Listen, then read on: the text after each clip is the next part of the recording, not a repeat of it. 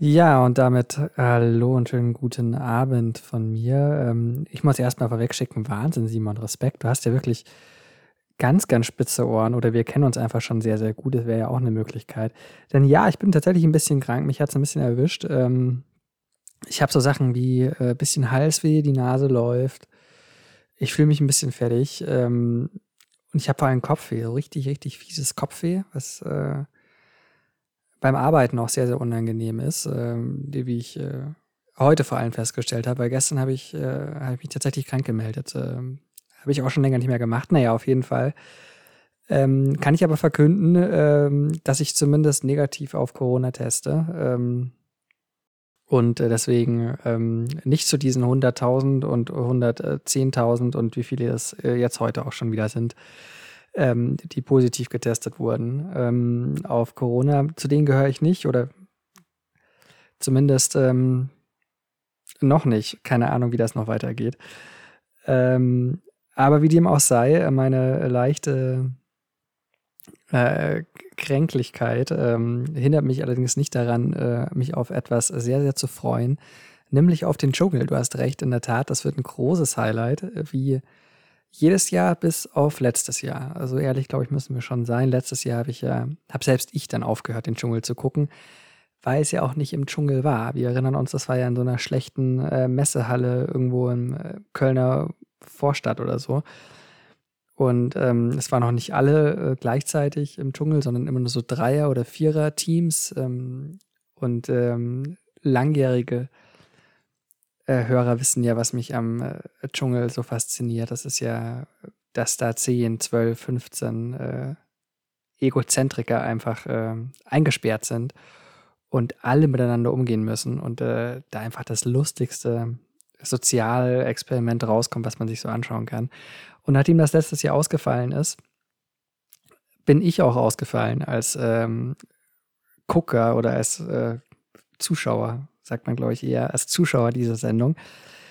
Ähm, deswegen freue ich mich umso mehr, dass es dieses Jahr wieder in einer dschungelähnlichen äh, Situation ist. Nämlich in Südafrika, du hast es gesagt. Aber, und auch das wird dich kaum überraschen, ich ähm, beschäftige mich ja mit dem Dschungel nicht im Vorfeld und auch nicht im Nachhinein. Ähm, ich habe deswegen überhaupt gar keine Ahnung. Äh, ich weiß jetzt, dass es in Südafrika stattfindet. Das freut mich sehr. Ich ähm, weiß jetzt, dass äh, ein Cordalis, wahrscheinlich der Sohn von äh, Costa, der ja Dschungelkönig war. Ne? Äh, Costa Cordalis war, glaube ich, der allererste Dschungelkönig oder der zweite oder irgendwie sowas. Auf jeden Fall große Tradition in der Familie. Äh, sollte es denn der Sohn sein von Cordalis? Vielleicht kannst du das aufklären. Auf jeden Fall, ähm, ich habe keine Ahnung. Äh, ich freue mich auf den Dschungel. Das ist alles, was ich sagen kann.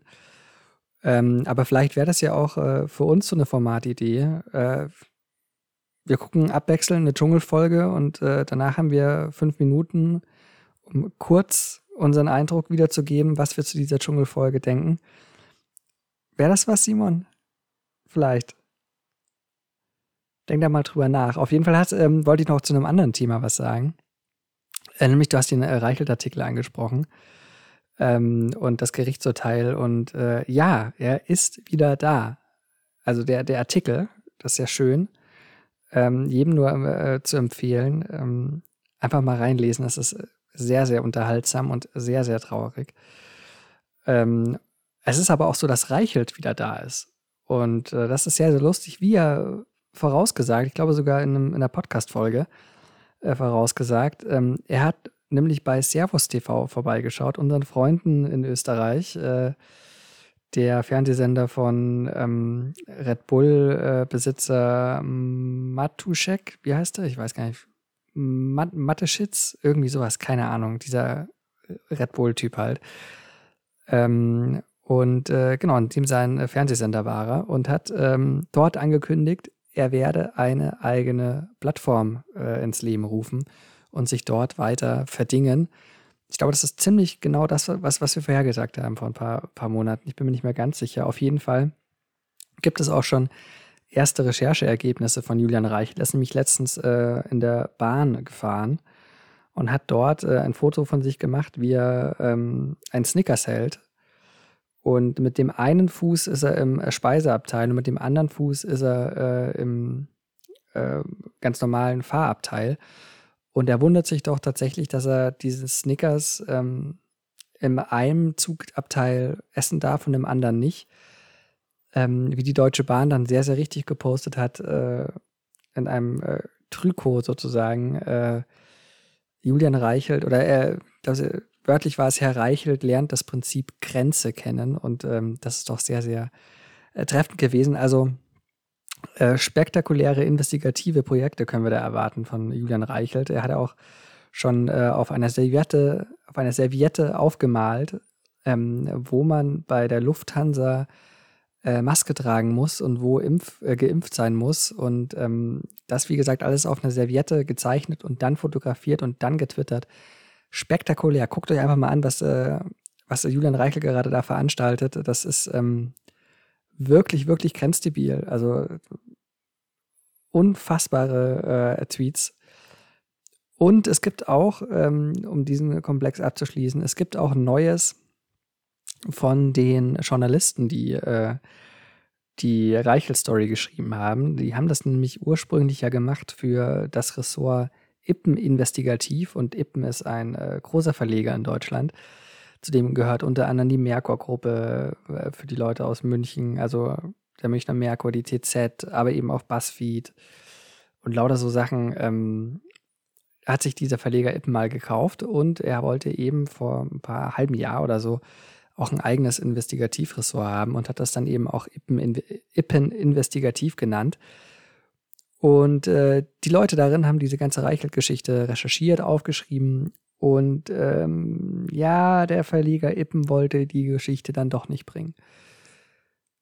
Und das haben sich die äh, Journalisten natürlich nicht gefallen lassen. Und ähm, Ende vom Lied ist eben, dass sie diese äh, Geschichte in Deutschland im Spiegel veröffentlicht haben. Das ist äh, eben genau die Geschichte, auf die du dich bezogen hast.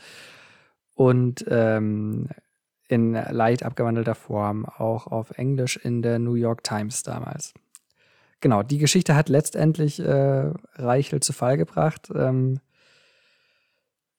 sie wäre sie wär fast nicht ent, äh, erschienen, weil eben der Verleger Ippen dann im letzten Moment dann doch das nicht wollte, sagen wir es mal so wertfrei wie möglich. Auf jeden Fall ähm, ist es jetzt so, dass die ganzen Journos, die äh, an dieser Story gearbeitet haben, also letztendlich das komplette Investigativ-Ippen-Ressort, hat bekannt gegeben, dass sie nicht mehr bei Ippen arbeiten. Ähm, ganz lustig eigentlich, zwei äh, aus diesem äh, ehemaligen Ippen-Investigativressort sind es beim Spiegel gelandet. Der Redaktionsleiter und sein Stellvertreter äh, haben ge äh, gesagt, dass sie jetzt weg sind, aber noch nicht rausgelassen, wo sie jetzt hat, ähm, wo sie jetzt hat sind oder ob sie äh, was Eigenes machen. Man weiß es, wie gesagt, nicht. Ich persönlich würde mich wahnsinnig freuen, wenn sie einfach zusammen mit Julian Reichelt auf dieser neuen Reichelt-Plattform auftauchen würden. Das fände ich irgendwie ganz lustig. Ähm, und ich muss mal kurz ein bisschen auf die Uhr gucken. Ich habe nämlich gar nicht mehr so lange, nachdem du mich schon das letzte Mal gemaßregelt hast, ich sei zu lang gewesen. Ähm, nur mal so zu Tattoos, äh, weil ich wollte dich fragen, wolltest du mal ein Tattoo? Haben wir über Tattoos geredet? Weil äh, ich habe das gerade gar nicht mehr im Kopf. Deswegen, ich wollte mal ein Tattoo, nämlich auf der Innenseite meines Handgelenks. Und das sollte ein Kreis werden und in den Kreis sollte ein Viereck und in das Viereck sollte ein Dreieck. Und ähm, wenn dich das interessiert, dann erzähle ich dann beim nächsten Mal, warum ich genau dieses äh, Motiv wollte. Ähm, aber ich würde dann schon auch ganz gern wissen, ob du äh, das mal wolltest oder was anderes natürlich. Also welches äh, Tattoo du wo wolltest. Und dann vor allem, äh, sag doch mal, wie, wie war es im Kino? Erzähl. Ist der Oscar jetzt vergeben?